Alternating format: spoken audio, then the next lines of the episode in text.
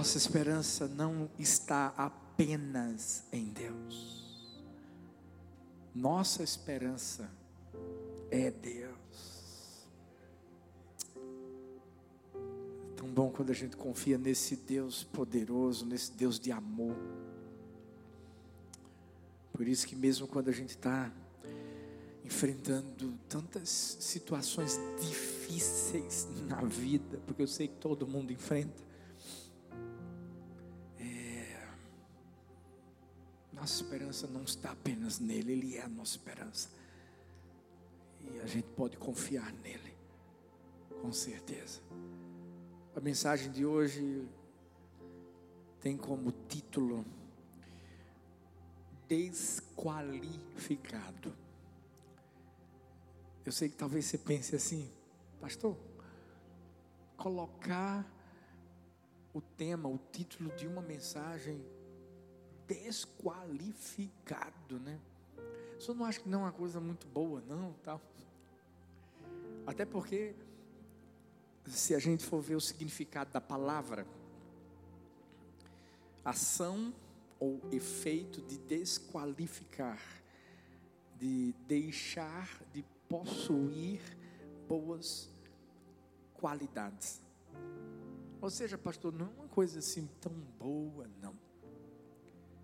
Mas a verdade é que eu quero que a gente entenda hoje que é a nossa desqualificação que faz a gente ser qualificado para Deus.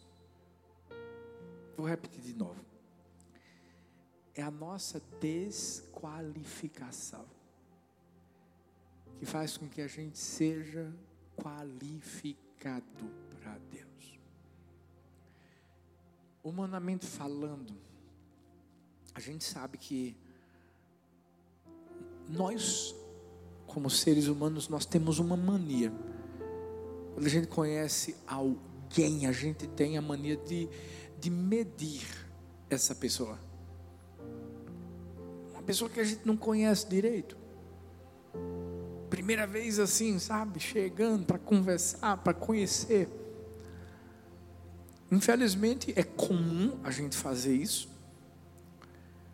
mas ao mesmo tempo acaba se tornando injusto. Por quê? Porque de forma automática a gente começa a julgá-la sem ter provas palpáveis. E a gente vai vendo a competência da pessoa, o caráter da pessoa, as qualificações ou desqualificações. Eu até entendo quando a gente faz isso, porque a gente faz numa tendência de se autopreservar. Mas quando isso passa dos limites, a gente acaba fazendo com que aquela pessoa se torne para nós apenas um estereótipo que a gente nem conhece direito. E por causa do nosso pré-julgamento, a gente pode até mesmo deixar de conhecê-la profundamente. Eu sei que todo mundo já fez isso, eu também. Todo mundo já fez isso. Quantas pessoas que a gente se torna bem amigas delas e, e que tem aquele momento íntimo e diz assim, rapaz, na primeira vez que eu te vi, vou te dizer, não fui com tua cara, não. É não é? Mas agora, rapaz, que eu te conheço melhor, que, sabe, a gente está mais próximo, agora eu já entendi que você é gente fina. Hum. Mas talvez você diga assim, não, pastor, eu, eu não sou muito de fazer isso não, mas já fizeram comigo. Talvez você está ocupando o lugar inverso dos desqualificados. E é dessa forma que provavelmente você se sente. Por quê? Porque você já fez um curso que você não passou. Porque você já tentou aquela vaga naquela empresa dos sonhos e você não passou. Talvez na faculdade, você também se decepcionou bastante porque você não conseguiu completá-la e para você Você é um desqualificado. Eu assisti a um filme com as minhas filhas ontem, com Talita, e esse filme era interessante, porque ele mostrava um pouquinho disso, da vida, de como nós nos desqualificamos ouvindo vozes que dizem que nós não somos capazes, que nós não temos como fazer isso, etc. Mas hoje eu quero que você entenda que a sua qualificação não vem do que você tem. Não é porque você é inteligente, tem um QI elevado. Não. Não é porque talvez sua conta bancária. Não. A nossa qualificação vem justamente por sabermos a quem pertencemos. Certa vez, um grande fazendeiro, muito rico, ele, ele teve meio que um sonho. E esse fazendeiro tinha uma pessoa que era funcionário dele, que era um crente, um servo de Deus, e, e acabava se tornando um confidente, era como se fosse um José. Esse fazendeiro chegou para o funcionário e disse assim: Tive um sonho. Era como se um mensageiro de Deus viesse até a mim e dissesse assim: Dentro de três dias, o homem mais rico da região vai morrer. Esse fazendeiro confessou ao funcionário crente, servo de Deus, que estava com medo que isso se tornasse verdade, porque ele era o cara mais rico da região. E passaram-se três dias. E quem morreu foi o funcionário dele. Sabe? Às vezes as pessoas julgam a si mesmas ou as outras, achando que é o que nós temos de material que nos faz sermos qualificados. Talvez são as habilidades humanas que nós possuímos que nos fazem sermos qualificados. Não, não, não, não. É a quem nós pertencemos. Eu e você somos filhos do Criador do mundo todo. Eu e você fomos criados de uma forma totalmente especial por Deus, ou seja, nós somos herdeiros de Deus, nós somos herdeiros com Cristo. Olha para essa pessoa linda que está perto de você e diz assim: Ei, você é mais especial do que você pensa. Fala para outra pessoa que está perto de você e diz assim: Ei, você é mais especial do que você pensa. Por isso que Provérbios 13, 7 diz: A quem se faça rico, não tendo coisa nenhuma, e quem se faça pobre, tendo grande riqueza. Filhos, Deus não escolhe ninguém pelas, pelas suas obras. Todos nós fomos alcançados da mesma maneira, pela graça, pela misericórdia, pelo sacrifício do Senhor Jesus lá na cruz. E hoje eu quero falar da história de um homem que, humanamente falando, tinha tudo para ser um desqualificado para os homens, mas para Deus, ele era qualificado. E Deus o levantou e o usou e o honrou de tal maneira, de tal forma, que ele acabou se tornando uma nação. O nome dele é Jacó. Talvez você já, já deve ter lido a história de Jacó na Bíblia, deve ter visto algum tipo de filme. Mas Jacó traz lições para a nossa vida que nos mostram que Deus nos qualifica com base em quem nós somos para Ele, não no que nós fazemos para Ele. E a primeira lição é: Deus escolhe por amor, não por qualificação.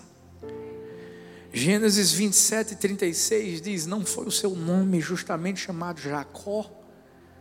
Por isso que já duas vezes me enganou, a minha primogenitura me tomou, e eis que agora me tomou a minha bênção. Aqui é Esaú, o irmão mais velho de Jacó. Se você não conhece a história, deixa eu somente te situar. Jacó, esperto, até porque o nome de Jacó significa enganador. No hebraico em si, é, mostra que é alguém que finge ser outra pessoa, outra coisa, a fim de pegar o que não é seu. Tem como significado também literal da palavra no hebraico tomar pelo calcanhar ou pisando os calcanhares. Interessante porque foi dessa forma que Jacó nasceu. Lá em Gênesis 25, 26, a Bíblia diz assim: Foi assim que nasceu Jacó. No ventre pegou do calcanhar do seu irmão. Ou seja, Jacó já tinha problemas de identidade desde do ventre materno. Ou seja, um enganador, alguém que procurava pegar o calcanhar do outro para puxar para poder tentar vir primeiro. Se Deus tivesse que escolher Jacó, se fosse a gente para escolher, a gente nunca teria escolhido. Você já parou para pensar que Deus sempre escolhe aqueles que são desqualificados? Paulo Vamos para o Novo Testamento. Aos olhos de, de Ananias, que foi quem foi lá para poder trazer a palavra que Deus tinha colocado no seu coração para Paulo. Aos olhos de Ananias, Paulo era desqualificado, por quê? Porque ele tinha matado muitos cristãos. Aos olhos dos seguidores de Jesus, Paulo era um desqualificado, porque era um assassino. Da mesma forma, Jacó. Quando a gente vai ver a história de Jacó, a gente vai perceber que Jacó sempre quis ser melhor do que o irmão. E ele achava que, tomando o direito de primogenitura, isso aconteceria.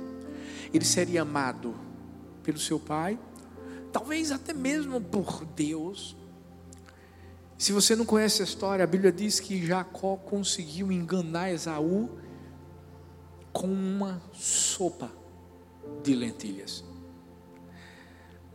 Para o judeu ser primogênito era muito importante. Por quê? Porque herdava a liderança da casa e sempre herdaria uma bênção que era considerada especial.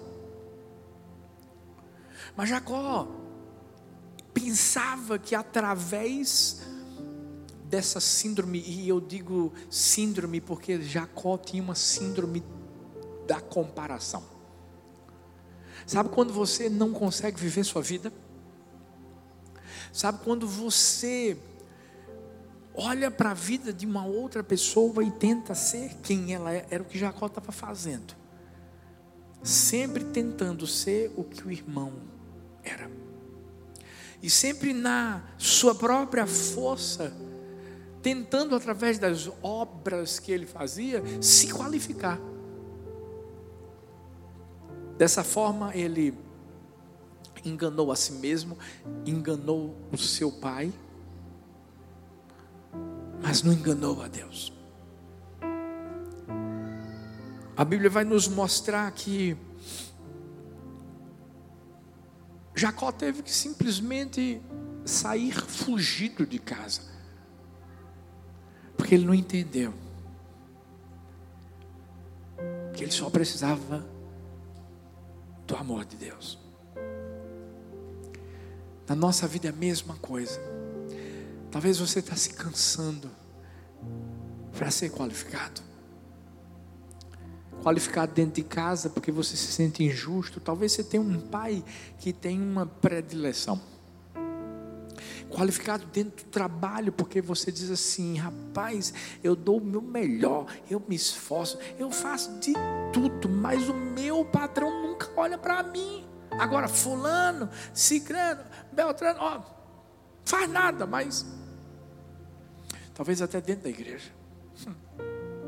Engraçado que os próprios discípulos, eles tentavam de alguma forma se compararem achando que seriam qualificados por aquilo que eles faziam. Pedro, de uma forma especial, Senhor, todo mundo aqui vai te deixar, mas eu não, eu fico, eu, eu fico firme.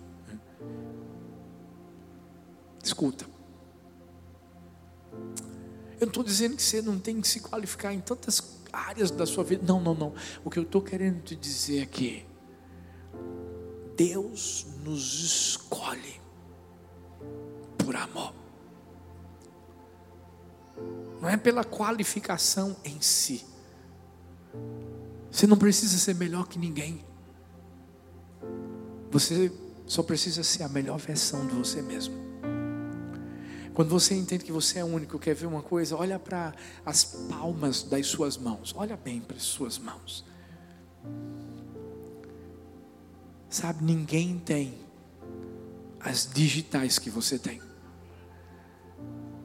Se você for gêmeo, tem alguém que é gêmeo aqui? Tem irmão gêmeo ali, ó. Por mais que você tenha alguém que é gêmeo, seja irmão ou irmã, deixa eu te falar, as suas digitais são diferentes. Porque todo mundo é é único. Sabe quando foi que a vida de Jacó deu uma virada quando ele percebeu que ele não precisava viver a vida de Esaú. Quando ele deixou de se ocupar com a vida de Esaú.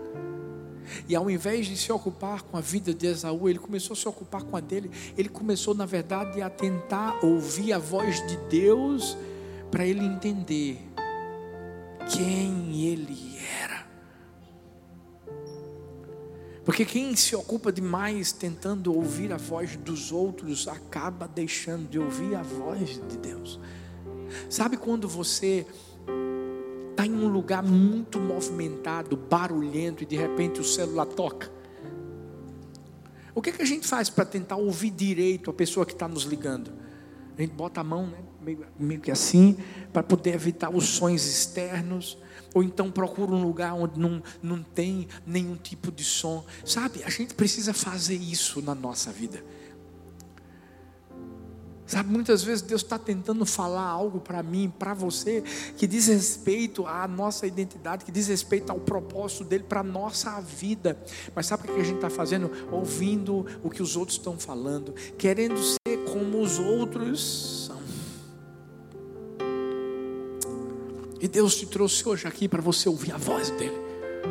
Deus te trouxe hoje aqui para você escutá-lo dizendo assim: Você é único, você é única, eu te amo. Isso, isso, é, isso é o suficiente. Eu amo quando a Bíblia diz que quando Jesus estava se batizando. Veja que coisa interessante. João Batista, Jesus chega para João Batista, para João Batista batizá-lo. João Batista disse assim: Não, não, é, é, é, sou eu que tenho que ser batizado pelo Senhor. Olha a identidade de Jesus firmada. Jesus disse: Não, não, não, sou eu que tenho que ser batizado por você, porque a gente precisa cumprir as Escrituras. Em outras palavras, Jesus estava dizendo assim: Eu sei quem eu sou. Você já parou para pensar que quem sabe quem é, não tem problema em servir, em se dar, não tem problema de promover os outros. Porque o que Jesus estava fazendo naquele momento era promovendo João Batista. Agora vê que coisa linda. No momento do batismo, vem a voz do Pai: Esse é o meu filho amado, em quem eu tenho prazer. Uau! Quando você entende o amor do Pai por sua vida, entende que Ele te escolheu não pela sua qualificação humana, mas justamente por amor. A gente deixa de estar tá perseguindo, ser, ser stalker, aquele cara que persegue as outras pessoas para saber o que elas estão fazendo, porque quer fazer a mesma coisa, quer imitar, quer isso, quer... não, você para. Sabe, Jacó, ele pensava que fingir ser Esaú, ter o direito de primogenitura, ter a bênção,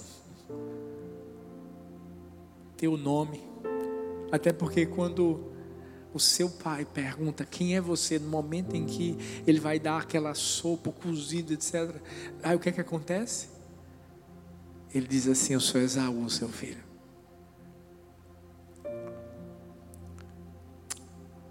Jacó foi abençoado por Deus quando ele entendeu que era por amor.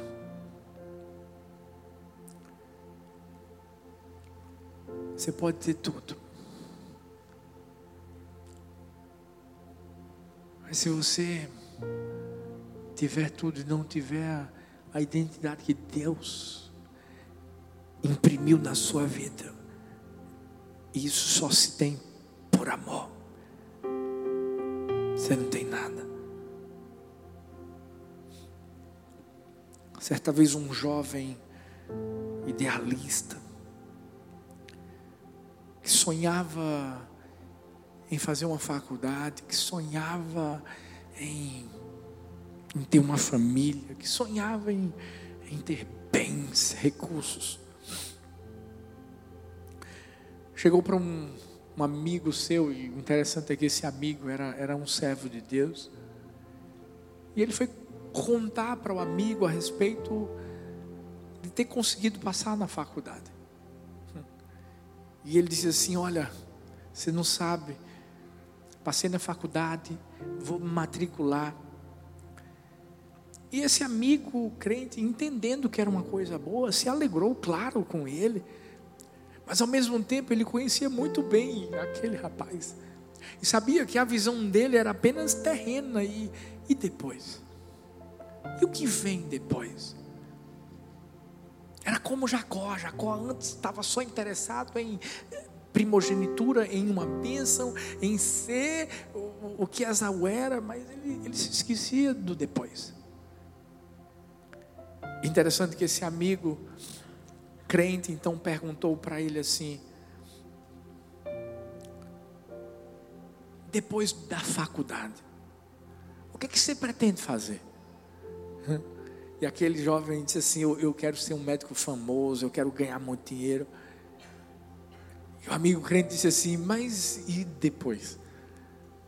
Ah, não, depois eu, eu pretendo trabalhar muito para me sustentar, para sustentar minha família. E o amigo crente mais uma vez perguntou: e depois? Ah, depois eu quero, eu quero ter uma aposentadoria tranquila para viver despreocupado, viver uma vida boa. E mais uma vez aquele amigo crente perguntou: e depois? E aquele jovem idealista não soube mais responder, por quê? Porque os planos de sucesso e qualidade para a vida que ele havia planejado se resumiu apenas a essa vida, mas tinha o depois. Você já se perguntou e depois?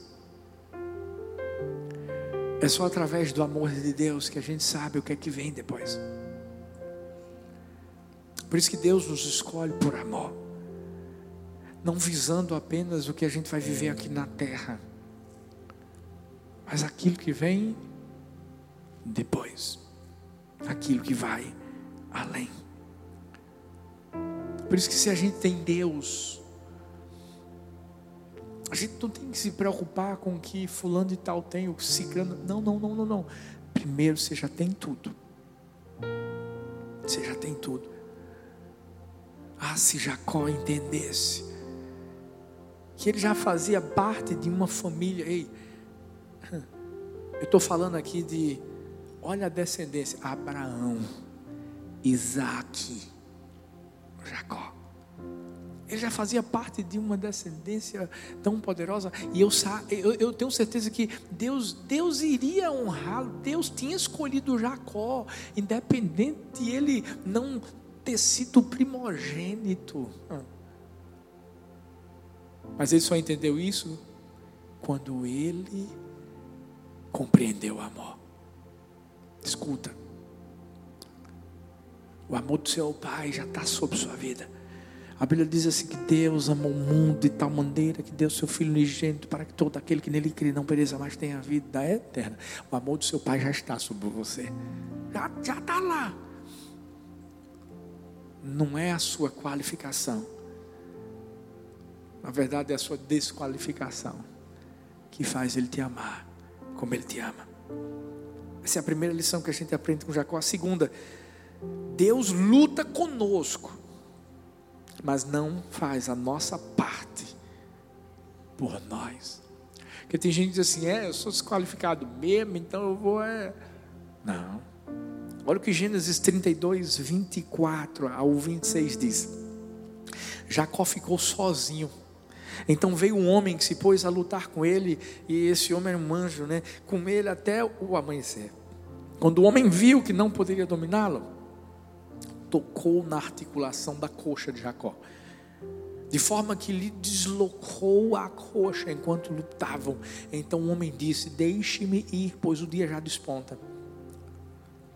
Mas Jacó lhe respondeu: Não te deixarei ir, a não ser que me abençoes. Primeira luta de UFC da história foi essa aqui, ó. Jacó, o anjo. E essa luta traz tantos ensinamentos para mim, para você. Depois de tentar enganar as pessoas, se enganar por tantos anos, Jacó escolhe fazer algo por ele, ou seja, lutar para viver o que era para a vida dele. Lembra que eu disse que tudo mudou na vida de Jacó a partir do momento que ele entendeu, compreendeu a sua identidade. É justamente nesse momento em que Jacó sabe que Deus o amou. Sim, o amou. E por tê-lo amado, agora Jacó precisava continuar caminhando Sabe, tem muita gente que diz assim: ah, eu entreguei minha vida a Jesus, ah, eu, eu, eu, eu dei meu coração para Jesus, ah, eu fiz tudo isso, mas agora né, eu, eu não tenho que fazer nada. Não, quem disse que você não tem que fazer nada? Ainda existe uma cruz que a gente tem que carregar. Ainda existe uma guerra espiritual, ainda existe uma luta que a gente precisa vencer. Deus quer nos abençoar, Deus quer trazer sobre nossa vida as promessas dEle, mas a gente tem que entender que toda promessa tem um caminho. O caminho foi feito por Deus, mas sou eu e você que temos que caminhar até lá. Até lá. Tem muita gente que fica naquela síndrome do coitadinho de mim mesmo.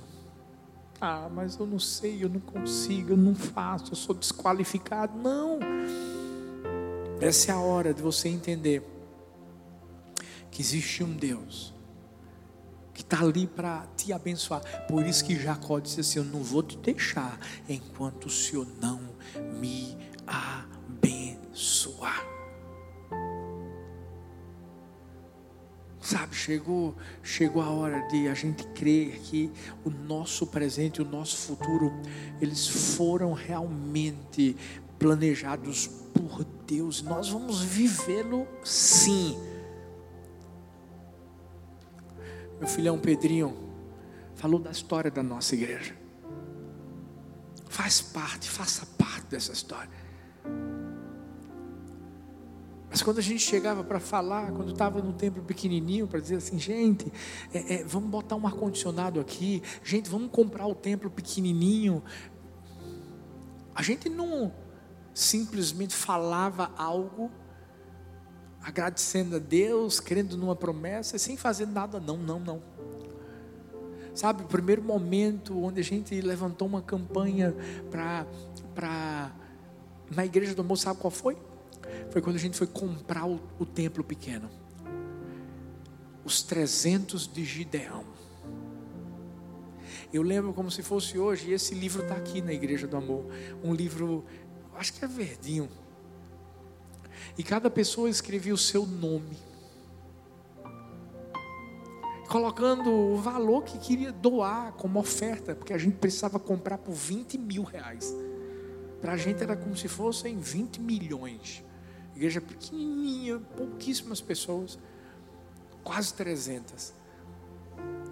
E sabe, a gente lutou com Deus.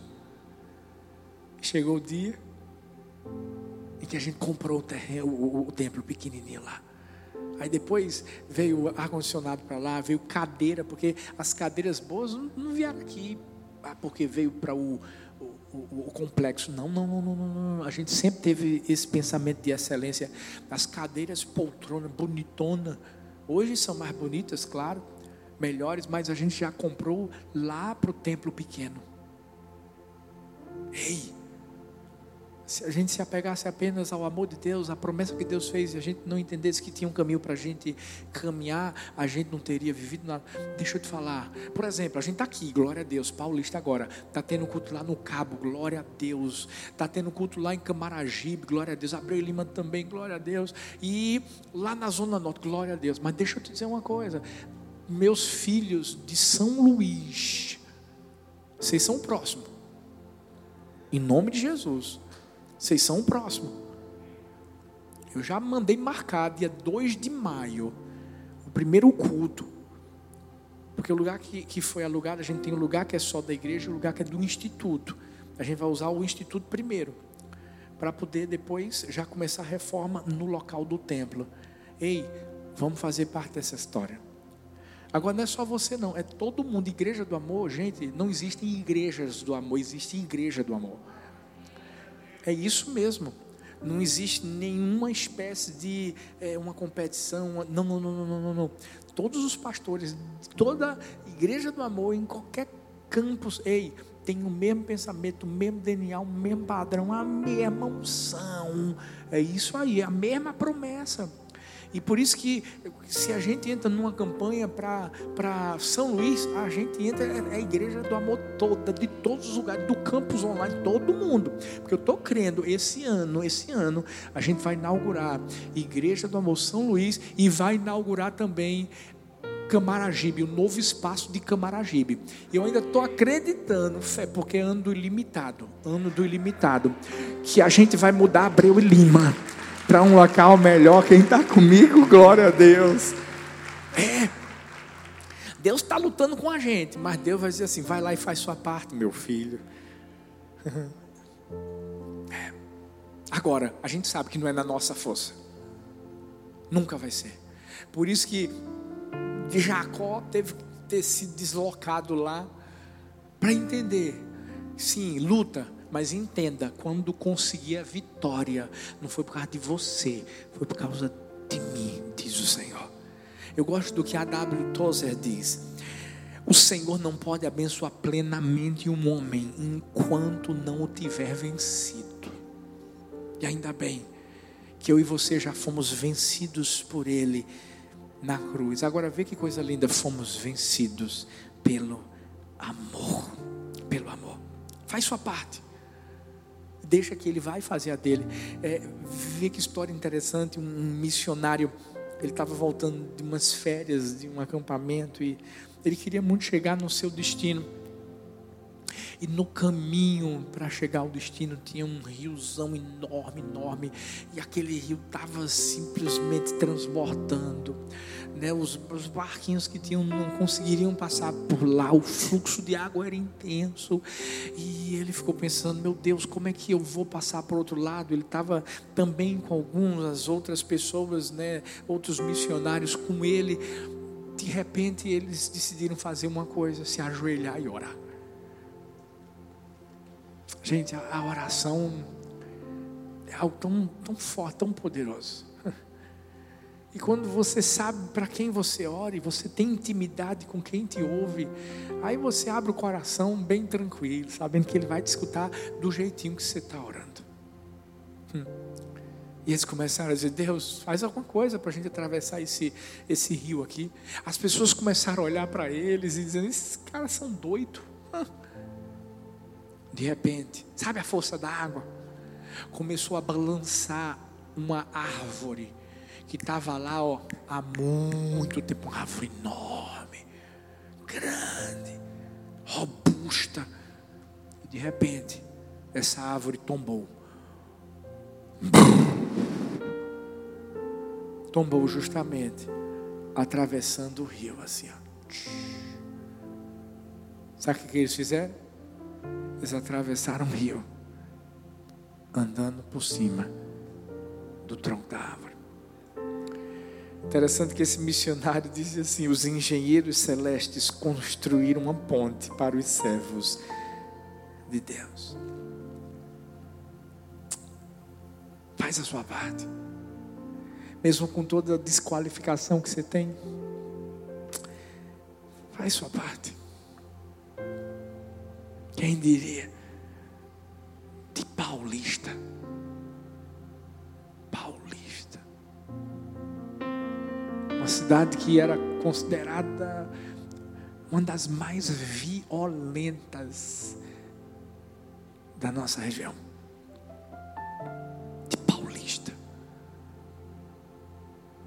mundo iria conhecer do amor de Deus. E diria duas, dois meninos que nunca tinham pastoreado de igreja alguma. Deixa eu falar uma coisa para você. Eu gosto de me sentir desqualificado.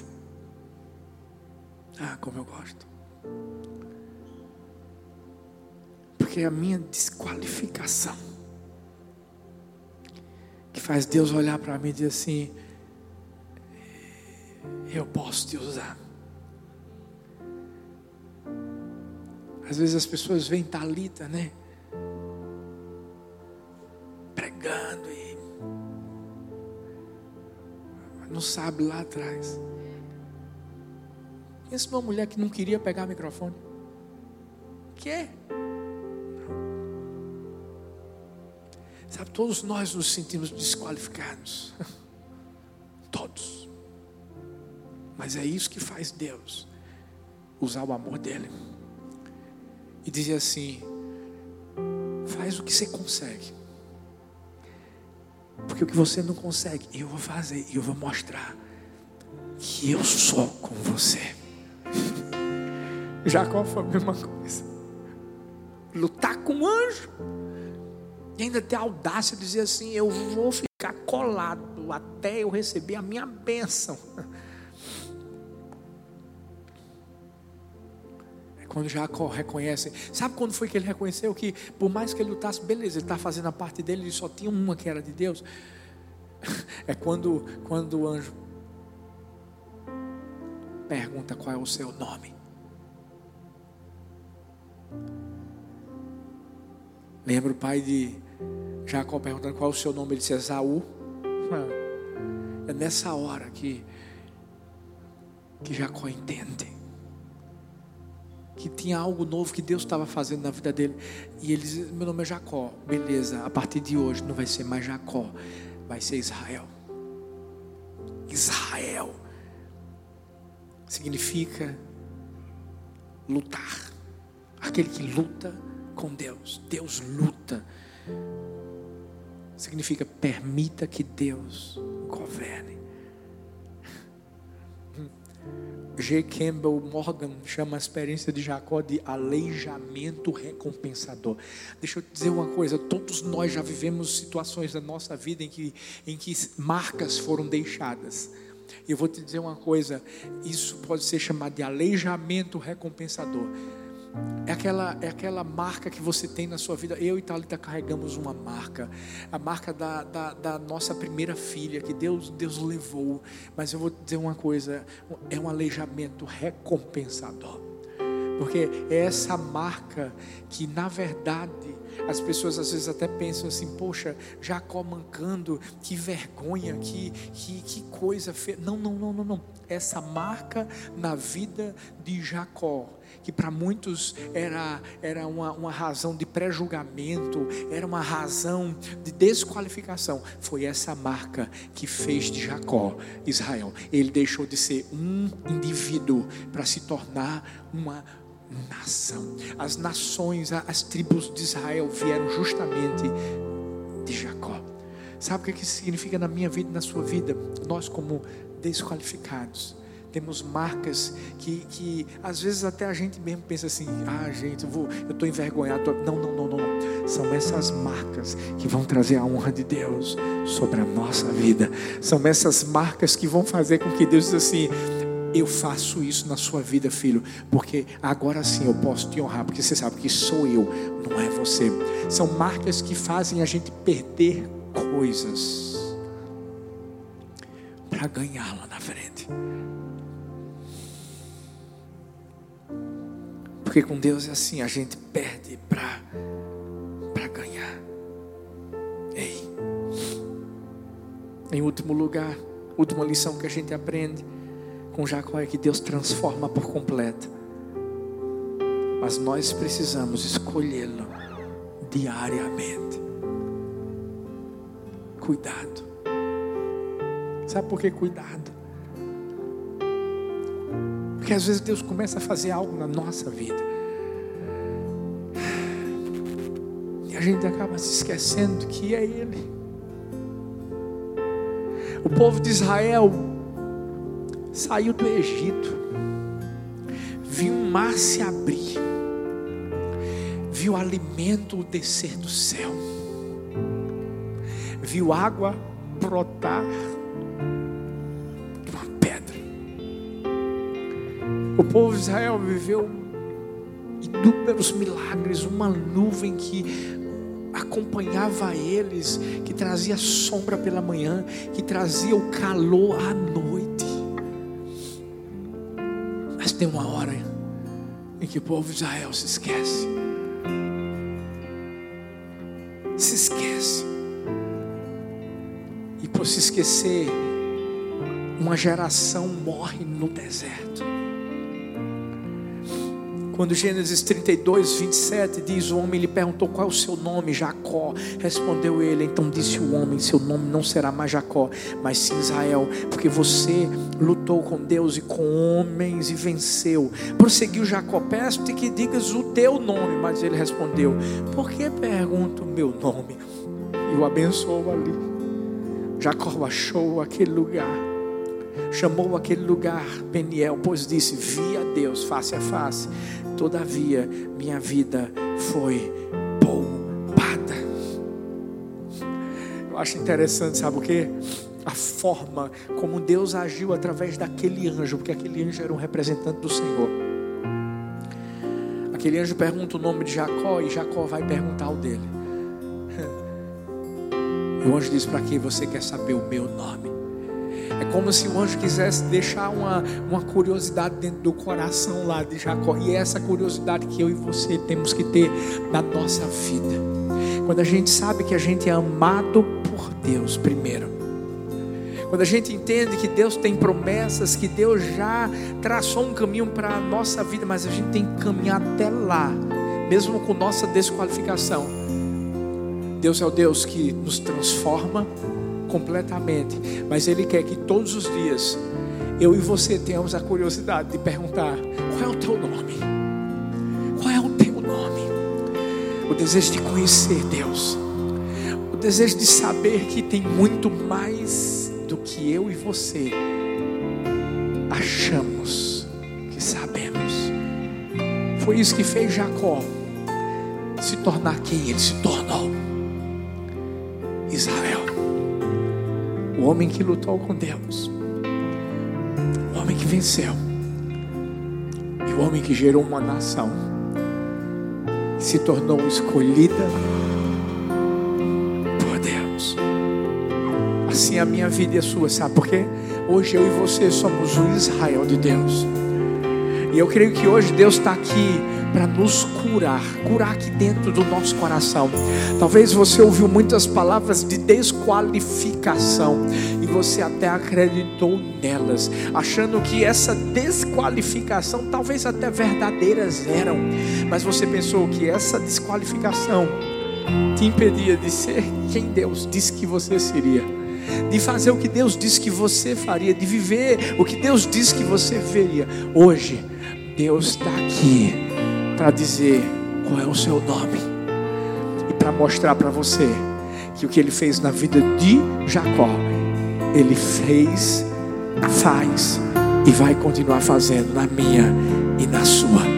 Fique em pé no seu lugar.